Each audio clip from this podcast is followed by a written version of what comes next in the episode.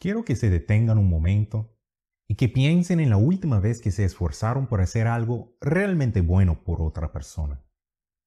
Puede que haya sido algo sencillo. Tal vez abrieron la puerta para alguien que iba saliendo de una tienda con las manos llenas de bolsas. Quizás compraron unas flores para un amigo que estaba enfermo o que no se sentía bien anímicamente. Tal vez le regalaron algo a un familiar porque creían que lo disfrutaría o lo apreciaría. Lo importante es que tomaron una decisión consciente. Quizás no planeaban hacerlo, pero tomaron la decisión de hacer algo bueno y no esperaban nada a cambio. Ahora consideren cómo se sintieron en una de esas ocasiones en que la persona por la que hicieron algo o a quien dieron algo ni siquiera les dio las gracias. Tal vez no esperaban que se las diera, Después de todo, abrir la puerta no es gran cosa. Pero decir gracias, pues caería bien, ¿verdad? Lamentablemente agradecer es un suceso muy poco común hoy en día. Creo que la actitud de estar genuinamente agradecido con otra persona es cada vez más rara y escasa, y eso trae consecuencias muy negativas.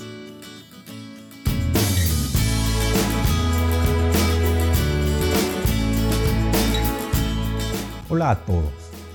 Mi nombre es Corbin Jackson y esta es una traducción del podcast de Tom Clark de la serie de podcasts traducidos al español Algo para reflexionar. En Lucas 17, versículos 11 al 19, hay una historia que probablemente todos conocemos. Se trata de la interacción de Jesucristo con 10 hombres leprosos. En esa época, la lepra era una enfermedad infecciosa para la cual no había cura, y existían pocas intervenciones médicas efectivas para tratarla. Por lo tanto, los leprosos estaban obligados a vivir en comunidades o pueblos específicos, a veces llamadas las colonias de leprosos, donde estaban aislados del resto de la población para reducir el riesgo de infectar a más personas, y así soportaban su enfermedad y lidiaban con los efectos de la lepra, prácticamente solos un diagnóstico de lepra destruía la vida de una persona. Le arruinaba todas las oportunidades y todos los planes que pudiera tener y eliminaba toda posibilidad de esa persona de vivir una vida feliz. Sin duda recuerdan que en la historia, estos diez hombres se acercaron a Jesucristo, sabían que él había sanado a otras personas, y le rogaron que se apiadara de ellos y que los sanara también. Entonces, él les dijo que fueran a mostrarse al sacerdote. Cuando iban de camino, descubrieron que se habían sanado totalmente. Reflexionemos en eso. Sus vidas, que habían estado destruidas y que no tenían futuro alguno, cambiaron completamente. Estaban sanados, estaban limpios y de repente tenían futuro y podían trabajar y estar con las demás personas. Podían casarse, podían tener familias, podían tener hijos. Volvieron a tener un futuro. ¿Cómo se sentirían ustedes en un momento así? Yo creería que una sanación tan monumental evocaría emociones muy fuertes. Y estoy seguro de que así fue. Y no solo eso. Piensen también en sus familias. Saber que su hijo o su hermano o su tío se había sanado eso sería algo maravilloso. No sé cómo expresar la alegría y la emoción que habrían sentido mientras probablemente se apresuraron a volver a la vida, a seguir viviendo. De hecho, según la historia, se apresuraron tanto a seguir con sus vidas que nueve de los diez hombres ni siquiera se tomaron el tiempo para volver y agradecer a Jesucristo por lo que había hecho por ellos. Quizás es un poco difícil de entender cómo pudieron olvidar dar las gracias. Tal vez se sintieron agradecidos y tal vez se les ocurrió que debían expresar su gratitud, pero por alguna razón nunca lo hicieron. Solo uno de los diez volvió a agradecer a Jesucristo por el maravilloso regalo de sanación que les había dado. Hace poco leí un relato que me recordó mucho de lo que experimentó Jesucristo. Ocurrió en la década de 1970. La mujer que compartió su historia era muy particular, ya que era una policía. En esa época, y en la zona de los Estados Unidos donde ella vivía, las mujeres policías no eran tan comunes. Pero eso era a lo que ella quería dedicarse, ya que quería ayudar a las personas, especialmente a las víctimas de abuso. Solía pasar que a ella se le asignaban algunas de las llamadas sobre casos de abuso. Una noche durante su turno, alrededor de las 11 pm según su relato, recibió una llamada sobre un disturbio doméstico y se dirigió al domicilio que le dieron. Cuando llegó ahí, la casa estaba oscura y la puerta estaba abierta. Tocó a la puerta, gritó y nadie respondió. Así que entró a la casa. Ella encontró a una joven embarazada en el suelo de la cocina. Estaba llena de cortes y moretones. Tenía un ojo morado muy hinchado y estaba cubierta de sangre. Claramente, había pasado una noche muy difícil. Observó que había un revólver y un cuchillo de cocina muy grande en el suelo al lado de la chica. Lo primero que hizo fue recoger el revólver y descargarlo. Luego, recogió el cuchillo y lo puso fuera del alcance de la chica. Cuando la joven habló, lo único que dijo fue que se quería morir. Ya no podía aguantar más. Antes que nada, la policía tuvo que confirmar que el resto de la casa estuviera vacía. Luego volvió a donde estaba la chica y comenzó a preguntarle sobre el resto de la historia.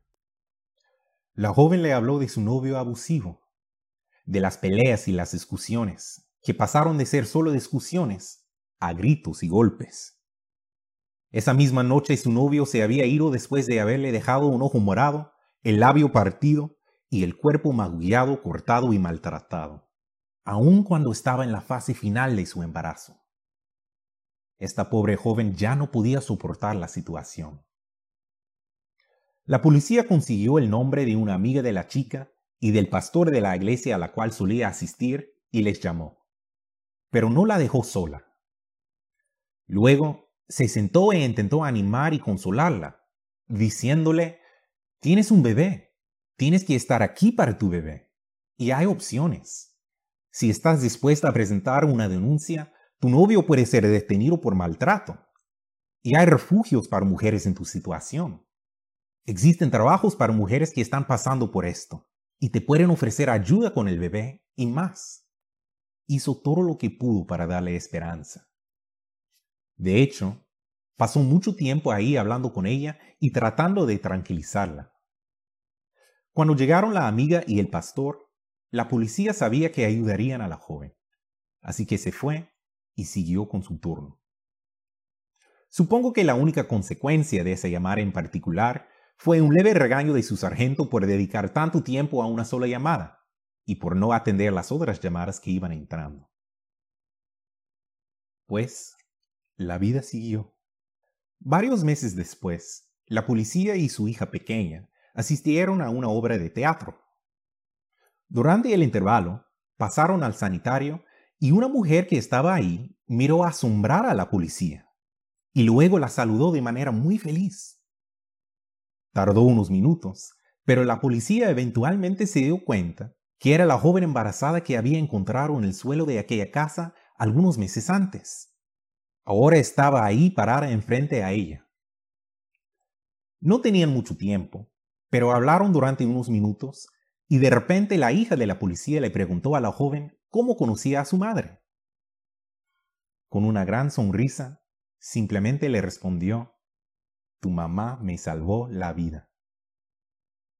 Esta joven creía que, si esa policía no hubiera llegado ese día, no estaría viva, y estaba sumamente agradecida. Las tres volvieron a sus lugares y la obra de teatro continuó. Pero la niña se dio cuenta que había lágrimas cayendo por las mejillas de su madre y le preguntó qué le pasaba. Su madre le respondió, jamás alguien me ha dado las gracias. Eso sí que fue impactante. Ciertamente lo fue para la policía, porque años después, aún podía recordar la historia. El agradecimiento, o la actitud de gratitud, como algunos le llaman, es algo de lo cual la Biblia habla bastante. De hecho, Pablo nos dice en 1 de Tesalonicenses 5, versículo 18, Dad gracias en todo, porque esta es la voluntad de Dios para con vosotros en Cristo Jesús. El punto de Pablo era que el agradecimiento, en primer lugar a Dios y en segundo lugar a los que nos rodean, debe ser parte de nuestro ser, parte de quienes somos. Todos nosotros deberíamos preguntarnos, ¿me considero una persona agradecida? ¿Agradezco todo lo que debería? Aun cuando batallamos con pruebas y desafíos, Pablo nos recuerda que el agradecimiento debe seguir siendo parte de nuestro carácter, incluso en los momentos difíciles. En Filipenses capítulo 4, versículos 6 y 7, el apóstol escribió lo siguiente. Por nada estéis afanosos, sino sean conocidas vuestras peticiones delante de Dios en toda oración y ruego, con acción de gracias. Y la paz de Dios, que sobrepasa todo entendimiento, guardará vuestros corazones y vuestros pensamientos en Cristo Jesús. Noten lo que dijo. Siempre podemos llevar nuestras peticiones, nuestros problemas, nuestras necesidades y nuestros desafíos a Dios. Podemos exponérselos y pedirle ayuda y guía para que Él resuelva cualquier asunto. Y eso es correcto y apropiado. Pero al hacerlo, siempre debemos reconocer que a pesar de los problemas que enfrentamos, siempre hay cosas por las que podemos estar agradecidos. No importa cuán desanimados nos sintamos.